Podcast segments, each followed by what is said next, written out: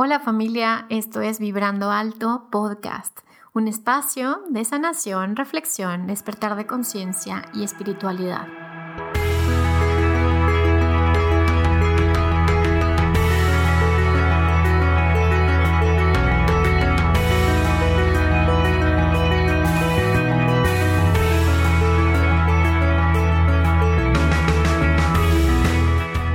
Yo soy Verónica Fuentes y soy autora, sanadora, terapeuta, madre y un ser de luz que como tú vino a experimentar en este planeta Tierra. Durante este espacio vamos a estar platicando de todos estos temas en los que siempre has tenido dudas, has querido investigar, pero tal vez no había sido el tiempo. Y hoy estamos listos para abrirnos a, a una nueva dimensión y a una nueva vibración. Tú estás listo, yo estoy lista, comenzamos.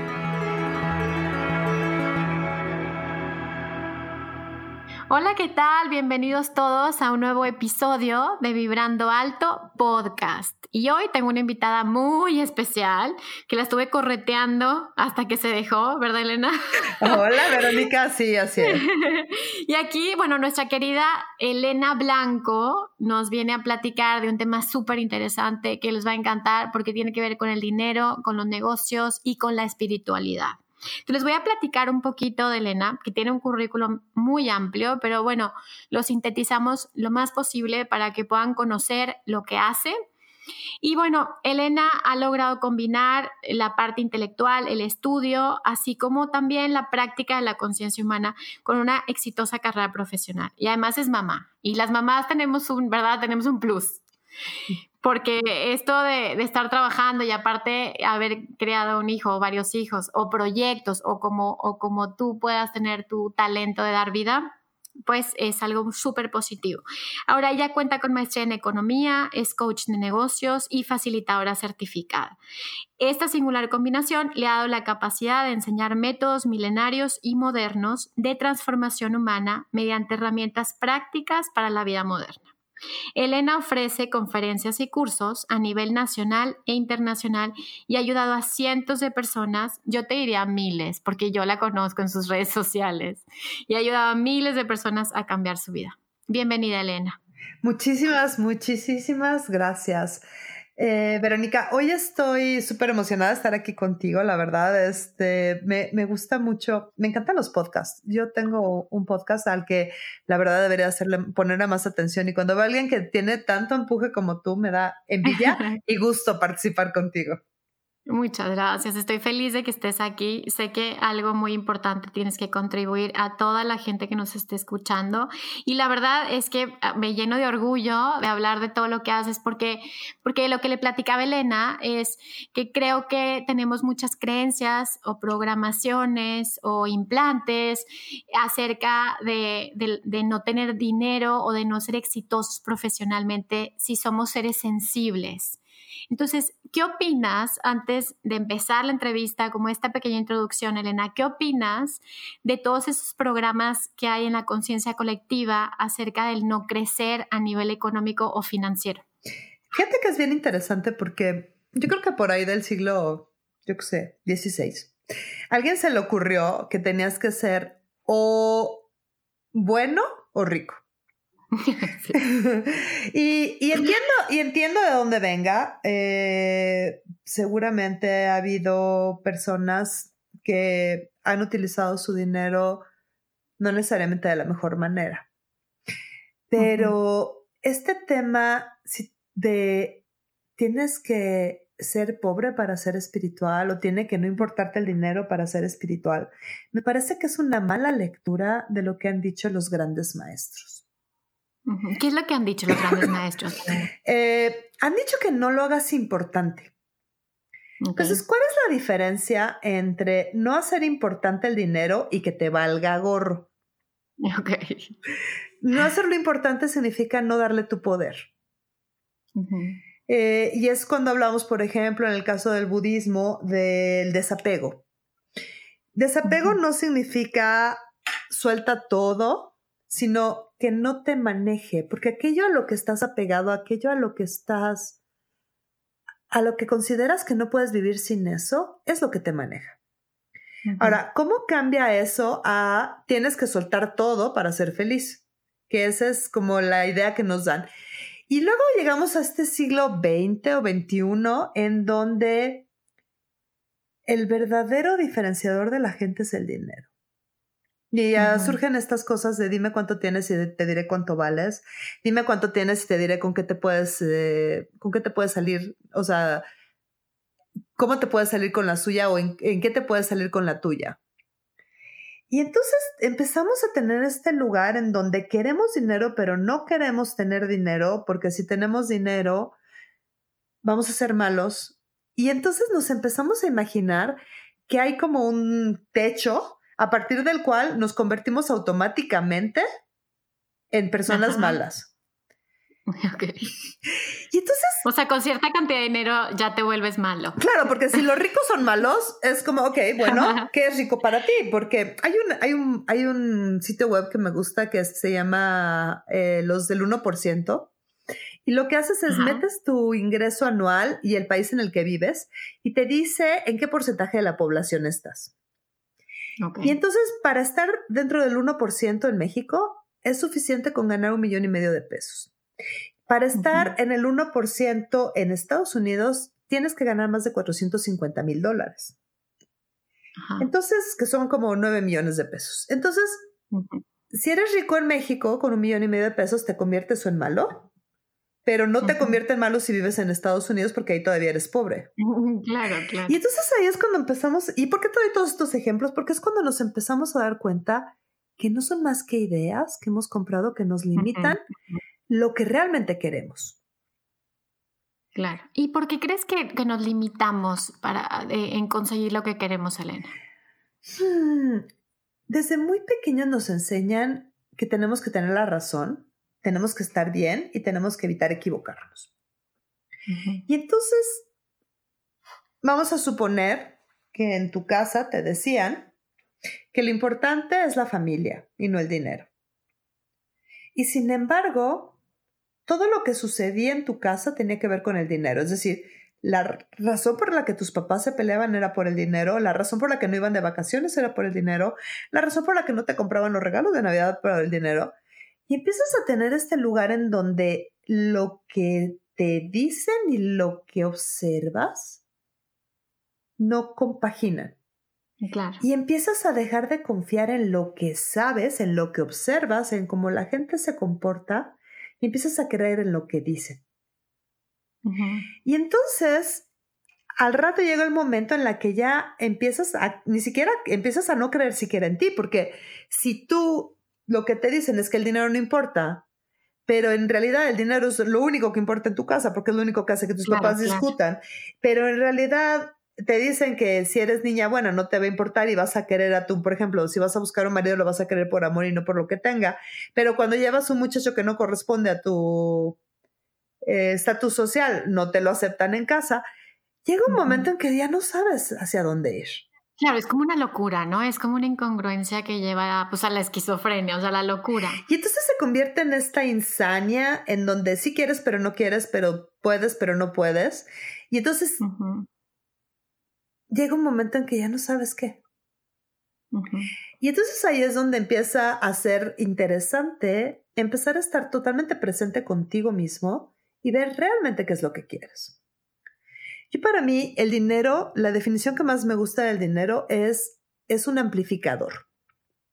Es decir, el dinero te da más libertad de ser quien tú eres y más libertad de hacer lo que tú quieres hacer.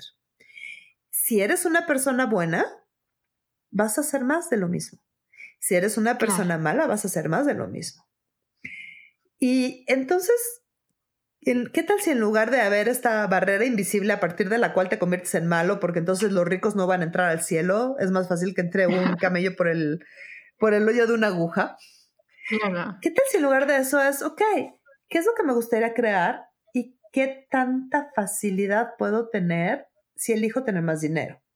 Ok. Ahora, eh, ah, ay, perdóname que te interrumpe, pero me, gusta mucho este concepto que tienes del dinero como amplificador.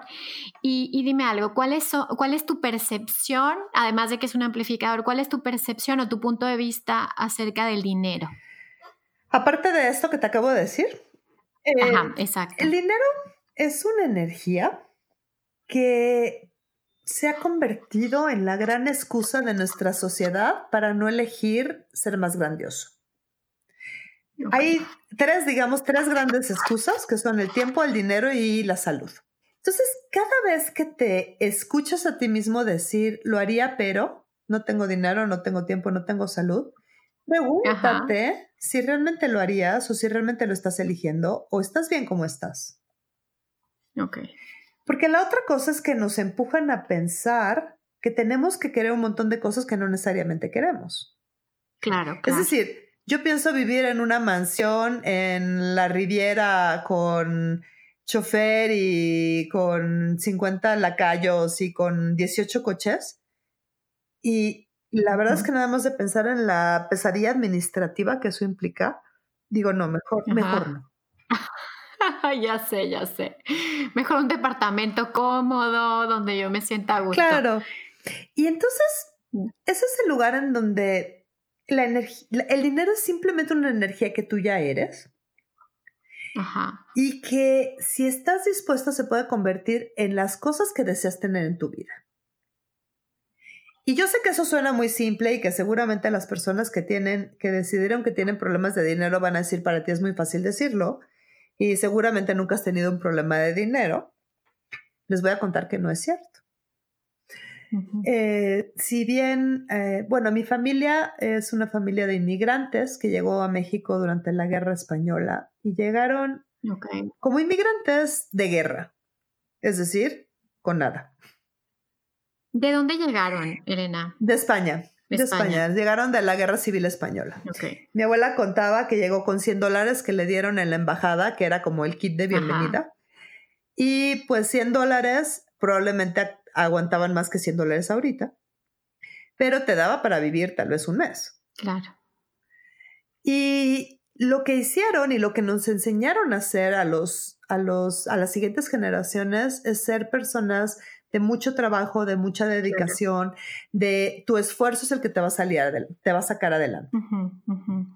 Yo, eh, digo, trabajé, estudié una carrera y me puse a trabajar muy joven, hice una maestría y siempre vivía en ese lugar en donde mm, siempre me sobraba mes al final de mi sueldo.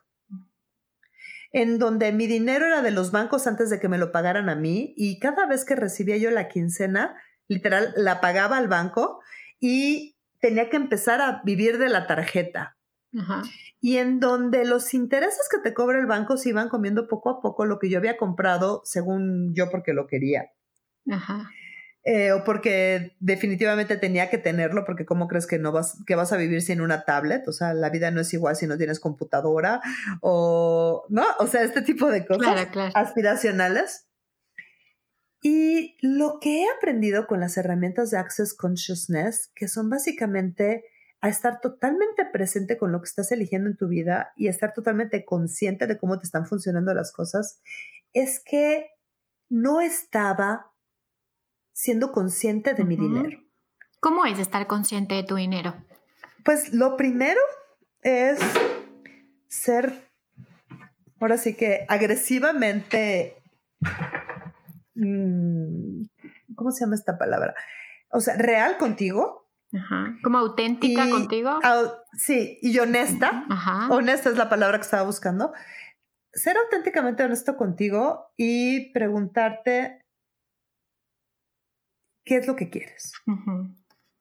Y no digo en el ámbito de la fantasía del castillo, el Porsche 911 y los, este, ¿cómo se llama? Y los viajes a Europa. O sea, no hablo de eso, es realmente qué es lo que quieres. ¿Quieres más facilidad? ¿Quieres esto? ¿Quieres, eh, ¿Quieres trabajar menos? ¿Quieres estar más tiempo con tu familia? ¿Quieres estar menos tiempo con tu familia? Porque también se vale. Claro. Eh, te encanta que tu mamá te lave la ropa por, con el pretexto de que no tienes lavadora porque pobrecita todavía eres joven. Eh, te encanta ser la buena del cuento porque te divorciaste y tu ex marido es el maldito lobo feroz que no te da para comer y entonces tú te mantienes pobre para demostrar que él es el malo. Y entonces ser así de violentamente honesto Ajá. y después ver realmente qué es lo que quieres. Claro. O sea, eso te permite como elegir, ¿no? Como eh, esa conciencia te permite salirte de ese lugar y poder tener el poder para elegir otra cosa. Así es. Y entonces es, y vamos a usar, si te parece bien, el ejemplo de la, de la ex mujer buena del ex marido malo.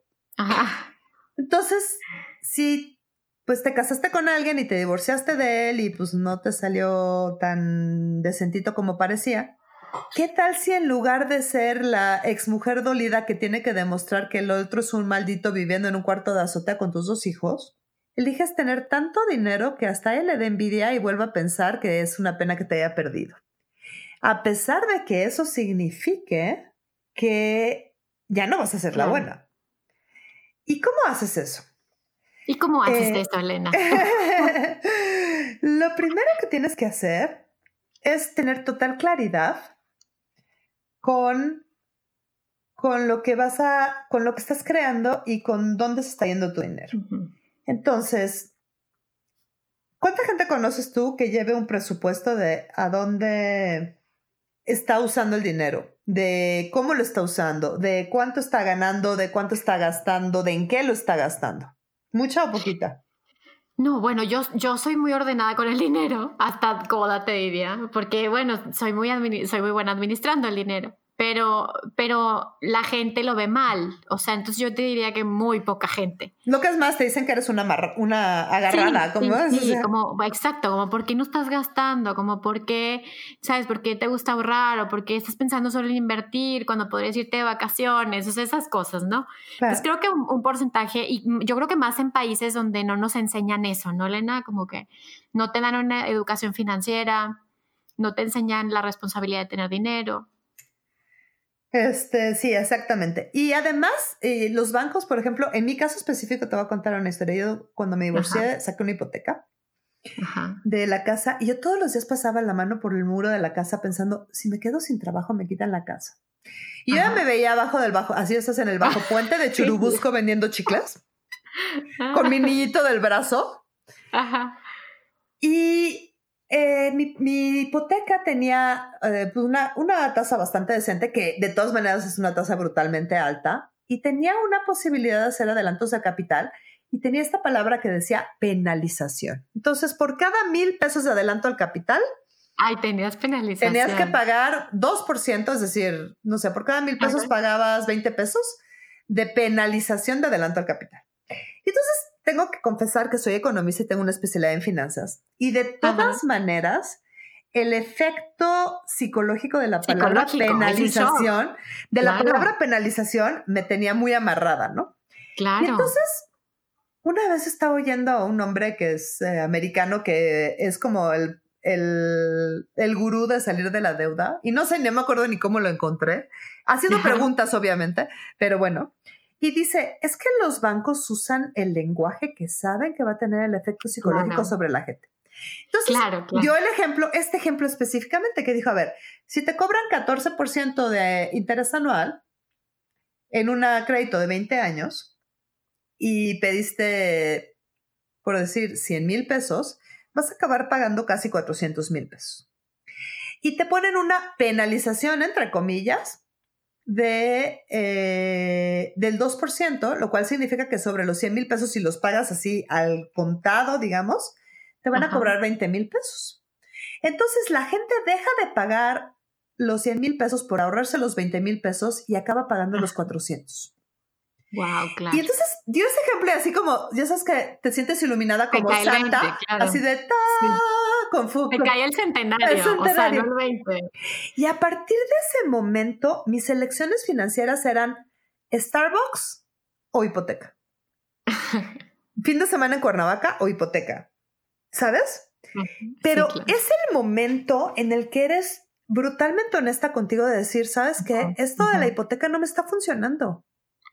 Y por más que me muera de ganas de un moca maquiato este, congelado venti con sabor a avellana, me voy a tomar un café del de mi casa con mi super termo de acero, este inoxidable para no gastar ni siquiera en papel, y voy a pagar la casa que todos los días me causa tanto estrago emocional.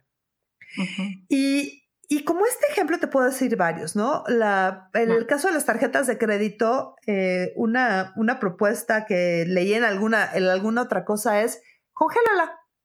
Así, agarras la tarjeta de crédito y ahora eh, eh, la metes en una bolsita de Ziploc para que no se le moje el chip, la metes en otra bolsita de Ziploc, la llenas de agua y la congelas. Y entonces, cada vez que se te antoje usar la tarjeta de crédito, tienes que... tienes que descongelar. Claro, entonces se te pasa la, la compra de ocasión. Claro, y la, la, compra emocional, porque, pues, o sea, ahorita que estamos en Navidad, y, ¿no? Y ves a la gente desesperada comprando por todos los vacíos emocionales, ¿no, Así es. Y entonces ahí es donde empiezas a ser como responsable de tu vida. Entonces, ¿cómo se hace? Pues básicamente siendo responsable de tu vida. Completamente, completamente. Ahora, hay muchas otras herramientas en Access Consciousness eh, de las que me gustaría hablar y sé que no tengo mucho tiempo, entonces voy a tratar de ser muy rápida. A mí una que me funciona muchísimo tiene que ver con tener dinero y es un poco lo que tú decías. Hay una herramienta que se llama el diezmo de la iglesia de ti, que es básicamente de cada peso que recibes, guardas el 10%. Ok. Y para que uses ese 10%. Es una cosa muy moderna e interesante que casi nadie tiene para tener dinero. Ahora, ¿cuál es la diferencia entre un rico y un pobre? es exactamente lo que te iba a preguntar. ¿Ves, bruja? ¿qué, hacen los ricos para ser ricos y qué hacen los pobres para seguir siendo pobres? Eligen tener dinero. Entonces, el 10% es un gran inicio. Y obviamente cuando yo empecé con el 10% me lo gasté cualquier cantidad de veces porque decía, no, ¿cómo crees que voy a pagar más intereses en la tarjeta? Mejor me gasto ese dinero. Y no, ¿cómo crees que no voy a comprar el, lo que sea, ¿no? La computadora que se estropeó, mejor me gasto ese dinero. Hasta que un día dije, no, me voy a comprometer conmigo y aunque tenga que comer frijoles y aunque tenga que no tener, voy, no me voy a gastar este dinero. Y entonces lo que empezó a suceder es, empecé a tener mucha más claridad de respecto al dinero que me llegaba del que no me daba cuenta. Porque me daba cuenta del dinero que me llegaba, por ejemplo, con la nómina, pero no me daba cuenta si mi mamá me daba 200 pesos para comprarme, ya sabes, ¿no? El típico de, ay, es día de tu cumpleaños, toma un regalito. Ay, este, no sé, el niño porque tengo un hijo y entonces como, ay, el niño debe necesitar algo, toma esto, ¿no? O que te llegaba un bonito y entonces el bono, lo que empezaba a pasar es antes, ya lo tenía gastado antes de, de recibirlo siquiera. Lo que empezó a pasar es, solo me gastaba el 90%. Y un día empecé a ver este, este fondo de este fondo, y no lo quiero llamar fondo de ahorro, fondo de, de, de riqueza, vamos a llamarle. Ajá. Y dije, wow, me podría comprar un carro en efectivo. Y entonces cada vez que entraba en el drama, y ahora ya hace mucho que no me pasa, pero cada vez que entro en el drama de, ay, qué horror, sufro horrible porque no tengo dinero y entonces, ¿cómo crees? Ya vienen las vacaciones. Digo, a ver, tengo todo este dinero aquí. Si quiero, me lo puedo gastar. Pero yo quiero un futuro. no Yo quiero un futuro con dinero. No quiero un futuro con deudas. Entonces, ¿qué empieza a pasar? Te empiezas a ser responsable de tus decisiones financieras. Exacto, exacto. Y te haces mucho más consciente de qué sí funciona para ti. Sí. Ahora te voy a decir algo. Eh, Bert Hellinger, el creador de las constelaciones, dice que el dinero y el sexo, que están muy relacionados, porque tiene que ver con, pues, con el placer de la vida y tiene que ver, pues tú sabes que con los chakras inferiores, pues, tiene que ver con, con la materialización. Dice que esos dos temas son de adultos que no hay niños emocionales, adultos, obviamente hay adultos que son niños emocionales, ¿no? Que puedan generar dinero porque el dinero tiene un alma. Entonces el alma del dinero no se va con aquellos que no lo respetan. ¿Qué opinas de Fíjate esto? Que en, Access de lo que hablamos es que se trata de, es un, es un tema de recibir. O sea, tú no tienes un problema de dinero, tienes un problema de recibir. Y el sexo es la manera en la que más nos permitimos recibir en esta realidad. ¿Por qué? Porque en el sexo literalmente no tienes una sola barrera, no tienes una sola máscara. Estás siendo totalmente tú. O sea, cuando has visto a alguien que tenga un orgasmo y que esté pensando qué cara poner. Claro. Entonces, ese es el lugar en donde te permite ser totalmente, totalmente tú y ser totalmente orgásmico y placentero. Y claro, me queda claro que hay mal sexo. Pero estamos hablando del sexo de a de veras, ¿no? De ese que decía, decía Woody Allen que el sexo bien hecho es este es sucio, es sucio y ruidoso, ¿no? Entonces, ¿qué tal si el dinero es un poco esa habilidad de recibir? El tener dinero tiene más que ver, mucho más que ver con tu capacidad de recibir y recibir significa estar totalmente presente sin juicios. Entonces, ¿cuántas veces te ha dicho alguien que te invita a un café y tú le dices, ay, no, hombre, yo pago? En lugar de, wow, sí, gracias.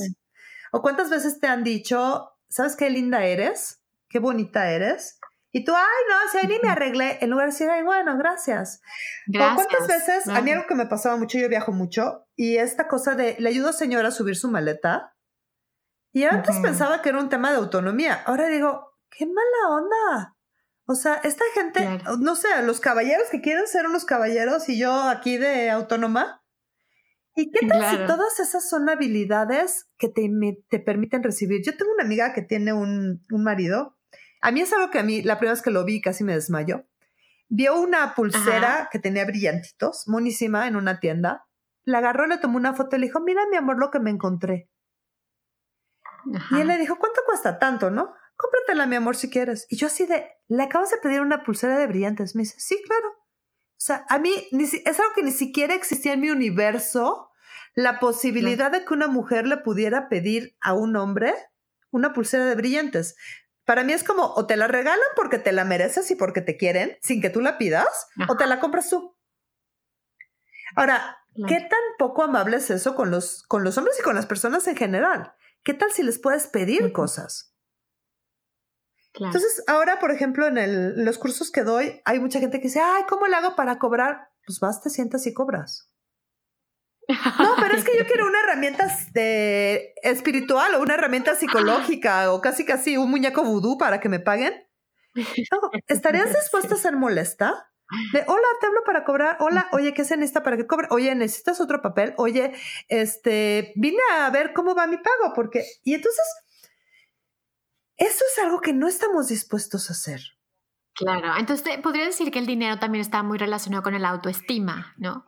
Con el que tanto te amas a ti mismo. ¿Qué tanto te valoras? yo cobro tanto. ¿Qué tanto te valoras y qué tanto estás dispuesto a hacerte valorar? Porque, y la otra cosa, y también está bien, bien, bien enraizado con el tema de la superioridad.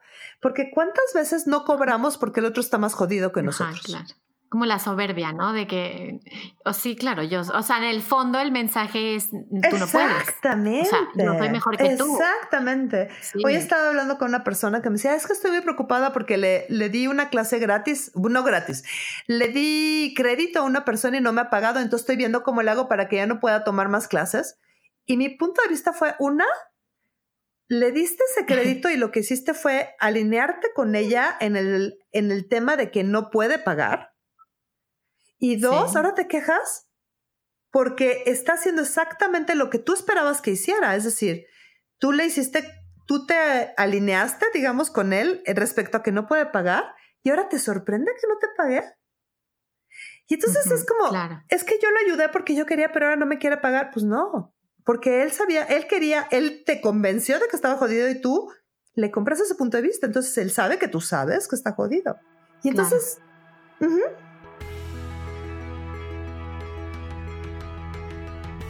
Gracias por acompañarme en este episodio y quiero recomendarte que leas mi libro Manual para sanar el alma. Está disponible en Amazon, Google Play, Kobo y iBooks. Te mando un beso, bye bye.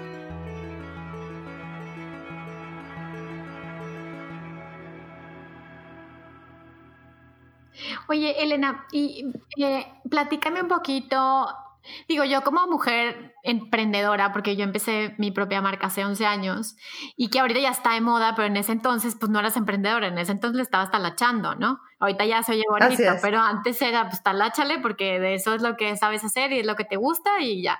Pero bueno, eh, los emprendedores o las mujeres emprendedoras o los hombres emprendedores a veces no nos platican el tema del fracaso hasta que lo vives y sientes que te vas a morir, o sea, sientes que es mi fracaso y ya no voy a salir. Platícame, ¿cuál ha sido tu peor fracaso y qué fue lo que aprendiste de ese fracaso, Aleta? Mi peor fracaso fue una vez que me corrieron un trabajo. Tenía una, tuve una jefa que era especialista en una, eh, una un tipo de, de, de, abuso que se llama gaslighting. Ah, ya, sí, sí, sí, sí, le conozco. En donde básicamente te convencen de que eres un idiota y convencen a todas las personas alrededor que eres una idiota. Wow. Entonces yo empecé a trabajar con esta persona eh, en el lanzamiento de una empresa nueva, una empresa internacional. Y ella tiene, digamos que mucho, le cuesta mucho trabajo interactuar con otras mujeres. Y entonces sus, sus, comentarios eran, o sea, tipo en pleno consejo de dirección, yo era parte del consejo de dirección. Es que eres, ¿crees que soy idiota o qué? Yo sí de, perdón. O sea, el título de la, de la planilla, de la plana anterior del PowerPoint está 15 milímetros más a la derecha de este. ¿Tú crees que yo voy a presentar una planilla así? Y yo así de, ¿de verdad está así de mal? ¿Sabes? O sea, te chamaqueaba, te chamaqueaba. Y me chamaqueaba enfrente de todos, además. Y después eh, eh, hice el lanzamiento de la empresa. El lanzamiento fue un gran éxito. Conseguimos un montón de cosas. Conseguimos que el gobierno federal lanzara una ley que no existía Ajá. imagínate el nivel.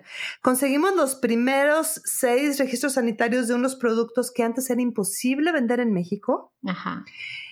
Y su trato conmigo, y eso lo conseguí yo, es decir, era mi trabajo, y su trato conmigo era, bueno, eso era lo mínimo que se esperaba de ti, pero sigues teniendo los renglones torcidos. Ajá.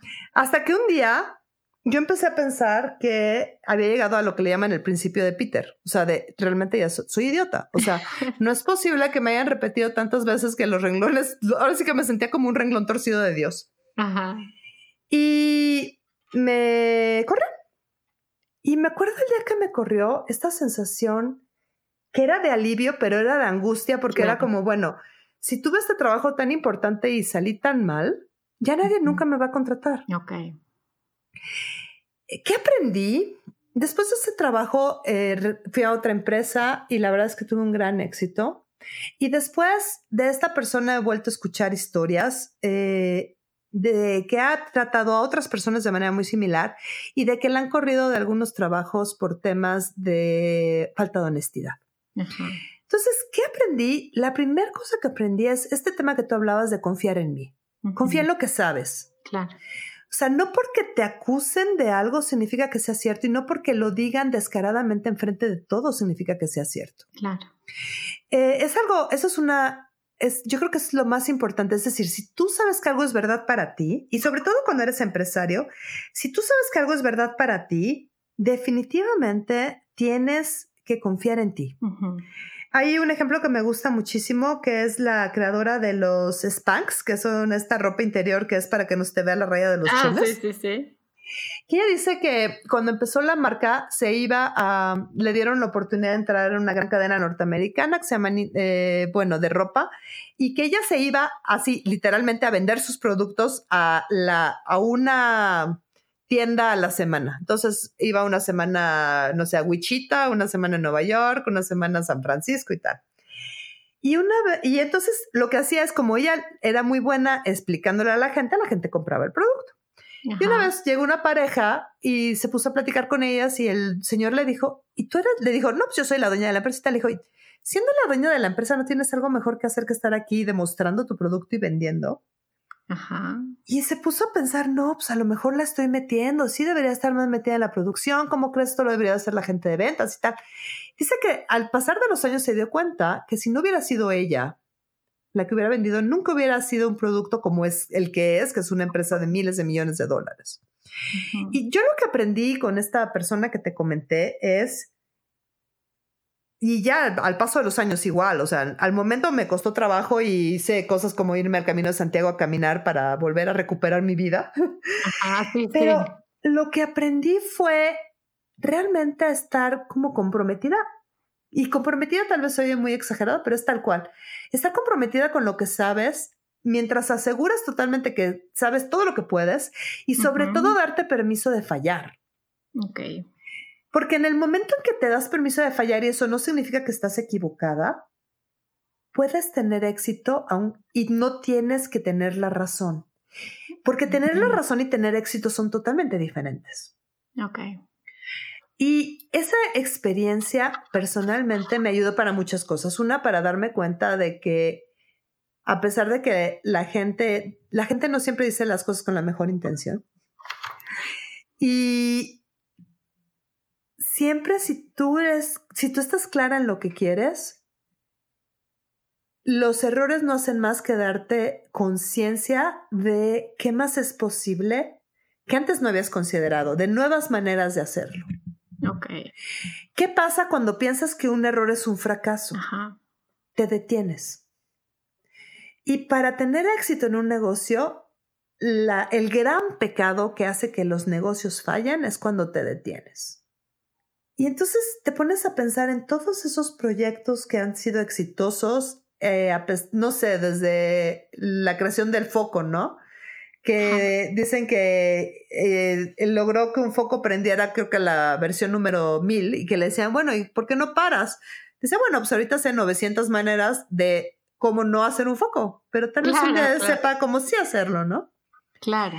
O como la idea, lo, que pasó con Kodak, que Kodak fue el creador de la, de la fotografía digital y sabía que era algo importante, pero estaba muy cómodo en donde estaba y quería seguirle sacando juguito al, al, negocio del revelado, que era el gran negocio de Kodak, ¿no? Entonces, en lugar de convertirse en, o sea, en lugar de seguir siendo la potencia que ya eran al descubrir esta nueva tecnología, dijeron, no, hombre, o sea, no pasa nada. A pesar de que sabían que sí pasaba algo. Ok. Y entonces, ese es el lugar en donde empiezas a confiar en ti y en donde un error no significa un fracaso.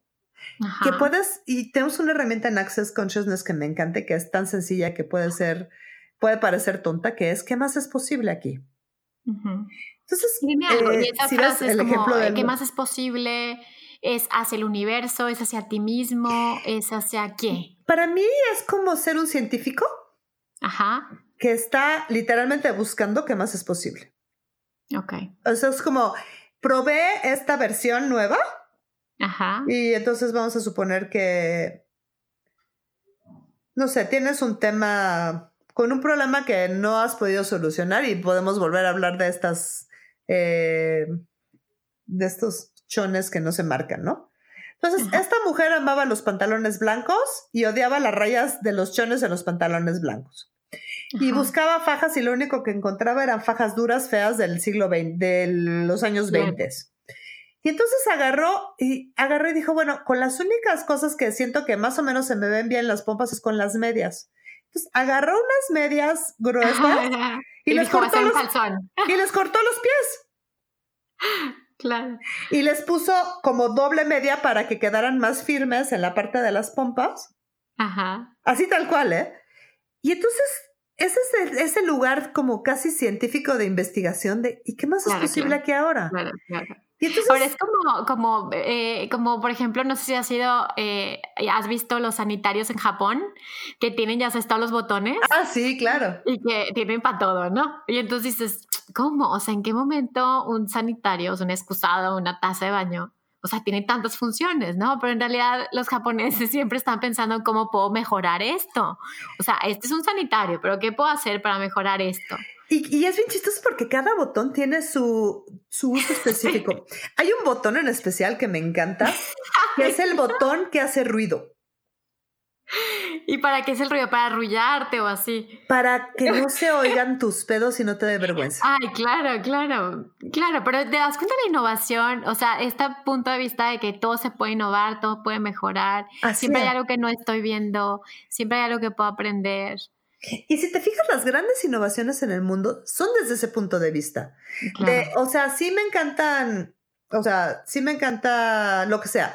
Las computadoras, ¿no? O sea, sí están bien bonitas las computadoras gigantes tamaño cuarto, pero imagínate que cada persona pudiera tener una de estas al alcance de su mano. Claro. Y entonces pasan estas computadoras IBM que eran súper gigantes a las laptops que tenemos ahora o a los celulares que un celular es mucho más potente de lo que eran las primeras computadoras, ¿no? Ok, claro. O, la rueda, o sea, ¿qué tal si en lugar de tener que cargar el tronco, pues lo puedo rodar? Ajá. Y entonces es una habilidad innata de la mente humana ver qué más es posible, cómo puede mejorar esto. ¿Qué pasa cuando lo usamos sobre nuestras creencias? Sobre todo cuando nos han enseñado que lo más importante es que estemos bien y que tengamos la razón.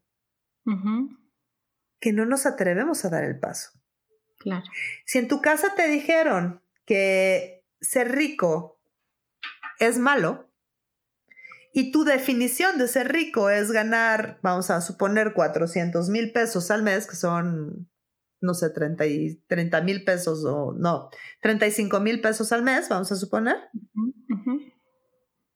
¿Qué probabilidades hay, si tú piensas que ser malo es lo peor del mundo, de que aceptes, por ejemplo, un trabajo de 70 mil pesos? Ajá. Ninguna. Porque muy probablemente es más importante tener la razón respecto a lo que ya definiste que es totalmente cierto. Claro, claro. Que esa propuesta o que esa oportunidad. O si eres una madre, una madre soltera, de este, es que fíjate que vas a, es un trabajo que vas a tener que viajar. Y entonces en tu casa lo más importante es ser una buena madre. Y tu definición de ser una buena madre es alguien que siempre está en casa. ¿Qué probabilidades hay que de siquiera te postules en el puesto a pesar de ser la mejor candidata? Por supuesto. O si eres empresaria, y te han dicho que venderle a una cadena de supermercados es súper difícil y que te pueden matar el negocio y tú te la creíste, ¿qué probabilidades hay de que vayas a picharles una oferta? Claro. Entonces, ¿cuáles son las creencias que estás usando para mantener lo que no te funciona en la vida? Claro. Y es ahí donde, si empiezas a ser honesto contigo y haces una lista, a mí lo que me, encantan las listas, soy, sí, soy fan de las listas. Y entonces hago ese tipo de preguntas de, ok, ¿qué pasaría si tuviera yo 10 millones de dólares? ¿Qué tendría que cambiar en mi vida? Y entonces, claro, pienso en, no sé, el piso de madera de mi sala que hubo una humedad, se transminó y entonces está manchado y después lo primero que haría sería cambiar el piso de madera, ¿no? Y después me pongo a pensar, no necesito 10 millones para cambiar el piso de madera. O sea, es un juego de mi mente pensar que solamente si tengo 10 millones. Todas las excusas y todos los cuentos que nos contamos y todos los enredos. Claro, y entonces hay una, hay una pregunta que me encanta porque engaña la mente muy bien y es, piensa en la excusa que estás usando y es, si por ejemplo, si es el tema del dinero, preguntas, ok, si el dinero no fuera un problema o si tuviera 100 millones, ¿qué elegiría? Y yo tengo una, un conocido que mm, le empezó a ir muy bien en su negocio y lo primero que se quiso comprar con el dinero era una impresora de esas y esas que imprimen, escanean, te hacen el café y te cantan el... te cantan mariachi. Y te hacen caldo de pollo. Y, te hacen caldo de pollo, exacto. Y entonces vio una que era así como el Lamborghini de las impresoras. sí. Y entonces estaba súper emocionada porque se iba a comprar su Lamborghini de las impresoras. Y entonces em, el, su, su, facilitador, el que, el que le dio la clase, le dijo, ok, o sea, qué padre que ya te alcance para tu Lamborghini, pero ¿qué tal si mejor vas y compras la impresora que más se adapte a lo que tú requieres? Dijo, y bueno, ¿y cómo hago eso? ¿Cómo voy a saber? ¿Cómo voy a saber cómo la que te va, la que me va a dar más en la vida? Y le dijo, mira, usa esta pregunta. Si el dinero no fuera un tema, no un problema. Si el dinero no fuera un tema, ¿cuál compraría? Entonces él contaba que no se compró el Lamborghini, se compró una que era de cuenta un Audi, ¿no? Es decir, estaba buena, sí escaneaba, pero no, no, hacía jaldo de pollo y no te cantaba las mañanitas. Y cuando llegó a su casa se dio cuenta que si se hubiera comprado el Lamborghini no lo hubiera cabido en el escritorio donde la quería poner. Ok. Entonces es cuando dices, ah, mira, qué interesante. Cuando te dejas llevar por el dinero, ya sea de, o sea, el típico de, es que si no cuesta 100, ah, y esa es otra, esa es otra historia. Si no cuesta tanto, no está bueno. Una persona que quería vender su rancho y costaba 14 millones. Y entonces, pues llevaba dos años vendiéndolo y obviamente el de bienes raíces le decía, pues bájelo de precio porque pues, está muy caro y pues la gente no lo quiere pagar y tal. Y fue con el facilitador y le dijo, oiga, es que no sé qué hacer. Y tal, le dijo, pregúntale al rancho. Y es una no, pregunta No te preocupes, yo haría ese tipo de preguntas. Pregúntale al rancho en cuánto se quiere vender. Y entonces, pero ¿cómo le pregunta así? Rancho, ¿en cuánto te quieres vender? Y ve que te llega galamente. Entonces hizo la pregunta y dijo, pues rancho, ¿en qué te quieres vender? Y para su sorpresa, le, salió un número que fue 21. Y entonces fue con el agente de bienes raíces y le dijo, voy a vender el rancho en 21 millones. Y a la gente de bienes raíces casi se muere. O sea, ¿cómo? Si en 15 no lo vendemos, en 21 pues menos, ¿no? Bueno, pues lo, lo, postearon, lo listaron y resulta que había un señor de esos nuevos ricos que acababa de hacer muchísimo dinero y él había decidido que iba a tener un rancho de más de 20 millones. Claro. Y que se lo compra. El mismo rancho que costaba 14 según, según el, ya sabes, el, el avalúo, se lo vendió 21 millones tan tranquilo. Y también, Elena, hay gente, o sea, hay gente que no quiere el dinero, o sea, es como que le llega y se le quema en las manos, entonces tenemos que ponernos vivos también de que, bueno, si no quiso dinero, pues bueno, aquí tengo productos. Les, les mando mi teléfono les mando mi cuenta de Santander para que me lo depositen. Oye, Elena, bueno, pues ahora sí, que como última, yo por mí, bueno, ya saben, nos quedamos chaleando aquí una vez por semana, pues el tema del dinero creo que es un tema extenso. Así es. Eh, y ahora, platícanos un poquito brevemente de qué es Access Consciousness para que la gente que no sabe qué es pueda conocer un poquito la técnica y para que los puedas invitar a tus próximos cursos. Muy bien, eh, Access Consciousness es un conjunto de herramientas prácticas y sencillas que te auxilian a cambiar tu vida, te auxilian a estar totalmente presente y a acceder a más conciencia respecto a todos los temas. Eh, es una empresa norteamericana eh, que actualmente tiene presencia por medio de facilitadoras eh, certificados de diferentes tipos en 174 países.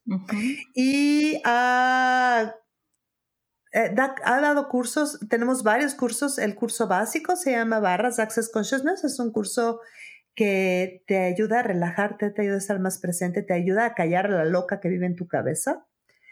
Y después tiene varios, varios otros cursos eh, que tienen que ver con los diferentes aspectos de tu vida.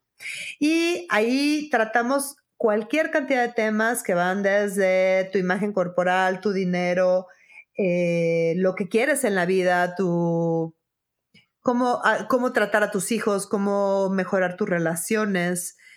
Es decir, en realidad, casi cualquier tema que haya en tu vida hay herramientas que puedes utilizar para que eso sea más como tú quieres y menos como tú sufres.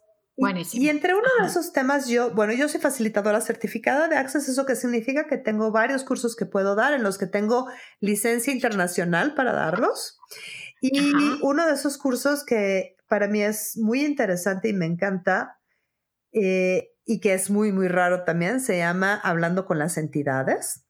Ajá. Y de lo que se trata ese curso es de reconocer todas las energías de las que te das cuenta, con las que te vinculas en el día a día y que por cuestiones de creencias, como hablábamos al principio, no estás dispuesto a recibir.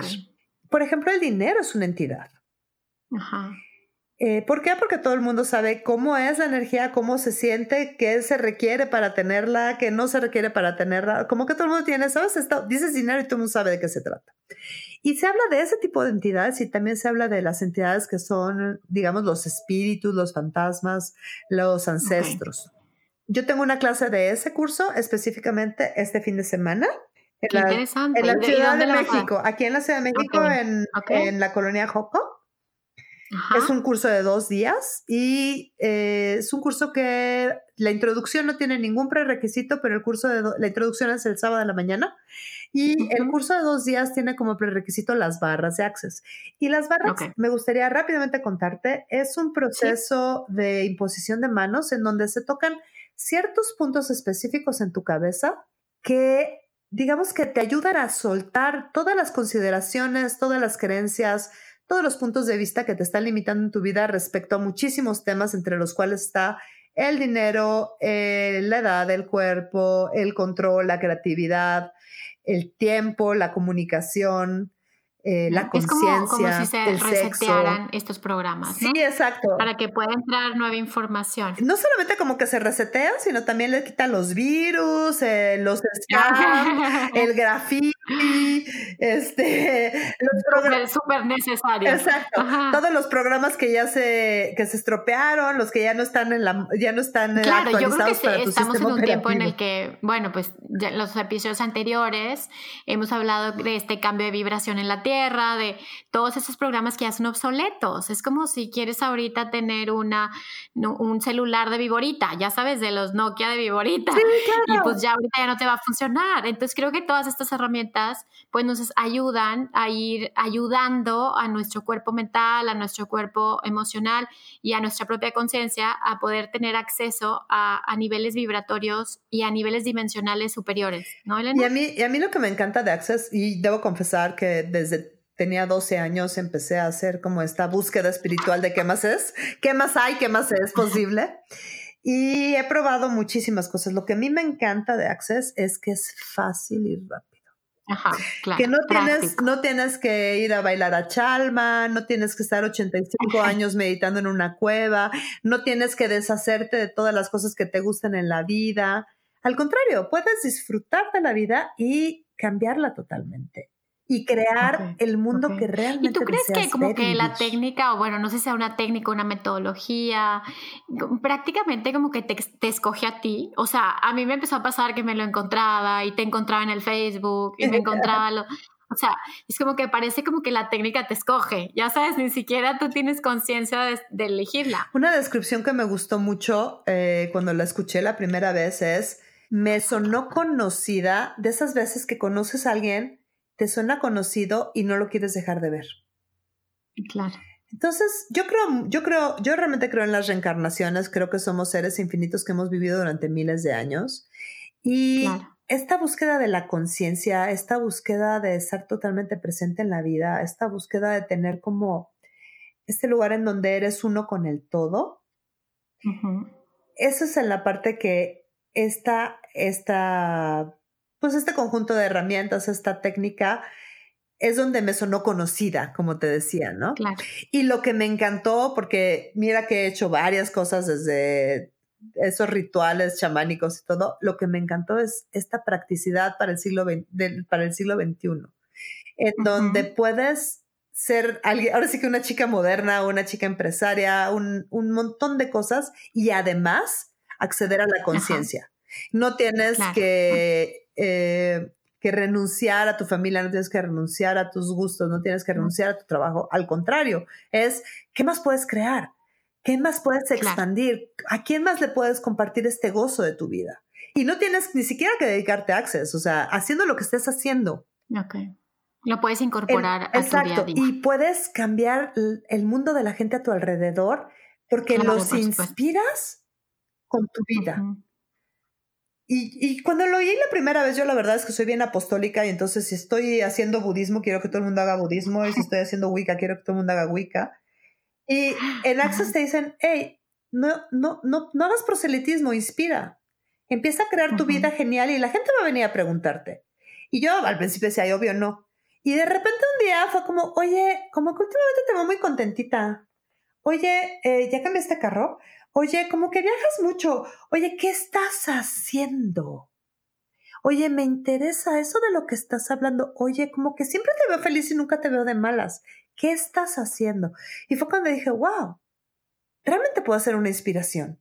¿Y qué, cuál es la diferencia en cuando alguien te obliga, cuando alguien te dice, oye amiga, tengo algo que te va a sacar de tu problema que yo ya decidí que tienes? A cuando ves a alguien que está feliz y le dices, oye, ¿qué estás haciendo? Y te dice, ay, te invito. Yo digo que es la diferencia entre... Es como compárteme, claro, compárteme esto que te está funcionando a ti. Exacto, es como la diferencia entre cuando alguien te dice, ven a mi restaurante que se come delicioso, o alguien que te dice, vamos a este restaurante que acabo de descubrir que comí delicioso. ¿A cuál le crees más? Claro. Ahora es interesante porque justo ayer le decía a mi esposo eso, digo, todo el tiempo yo también estoy en estas cuestiones de cuestionarme todo, ¿no? Y, y le decía, es curioso porque salirte de la dualidad implica saber que siempre hay elecciones. Y, y le decía que siempre hay puntos que puedes elegir, desde dónde lo voy a mirar, desde dónde lo voy a mirar. ¿qué voy a hacer con esto? ¿Qué voy a hacer con esto? Y esas elecciones son las que te dan poder. No sé, eso es lo que yo he visto, Elena, en estos años. Y entonces digo, ¿por qué la gente pierde su poder? Porque deja de elegir. Cree que no hay opciones. Y sobre todo cree que ellos no, creen no crea su vida, que él no crea su vida. Ajá. E, Ese es, a mí, para a mí la verdad es que mi, mi gran shock con Access y mi gran regalo fue ese. O sea, en el momento que te dicen, tú creas todo, lo que tú creas todo como está en tu vida y todo lo que no te gusta tú lo creaste. Y si quieres saber qué estás eligiendo de verdad, no lo que dices que quieres, sino lo que de veras estás eligiendo, dale un vistazo a tu vida. Claro. Bueno, pues ese es un tema súper interesante, este tema de la manifestación. Yo creo que te voy a invitar otra vez, ni modo. Elena, voy. Y porque voy a es un tema súper voy interesante. te vas a aburrir horrible. Sí, ya sé. Eh, porque la verdad es que el tema de, de la, de la co-creación, la manifestación, desde el punto de vista, el observador, la física cuántica, ya sabe toda la gente que me escucha desde hace tiempo, saben que me apasiona y lo intento ver desde diferentes lugares para que tampoco convenza a la gente de nada, sino que se abran a nuevas posibilidades. Entonces, bueno, muchísimas gracias por estar aquí. Por favor, diles dónde te pueden encontrar. No pases tu WhatsApp. Porque te van a llover los galanes, Elena. Eh, tengo un canal de YouTube que es eh, mi propia gurú, o sea, youtube.com diagonal mi propia gurú, todo junto. Eh, tengo en Facebook, estoy como Elela White. Y eso es una algo que empezó como broma, pero pues ya se quedó así. Y yo también tengo un podcastito que se llama Mi propia gurú con Elela White.